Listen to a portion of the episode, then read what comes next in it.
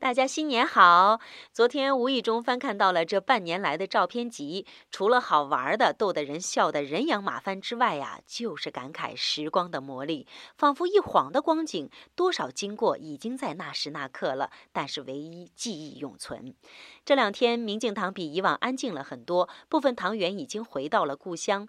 正是因为有了安静下来的时刻，我感觉到明镜堂的空气中弥漫着一种醇厚的气息，这种气息仿佛。不因人多人少而改变，总是让人有一种安然放松的力量。我想，这种气息应该就是真诚和博大。就好像我们曾经说过的，明镜堂里没有老师，只有生命的陪伴者。无论欢乐，无论苦闷，无论得意，无论失意，无论沧海，无论桑田。